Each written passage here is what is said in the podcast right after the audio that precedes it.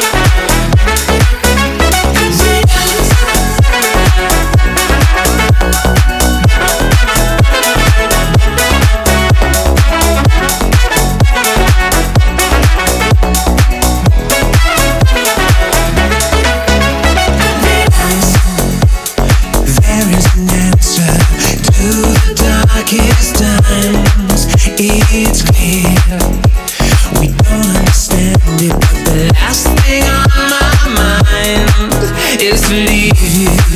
I believe that we're in this together. Don't scream. There are so many roads left.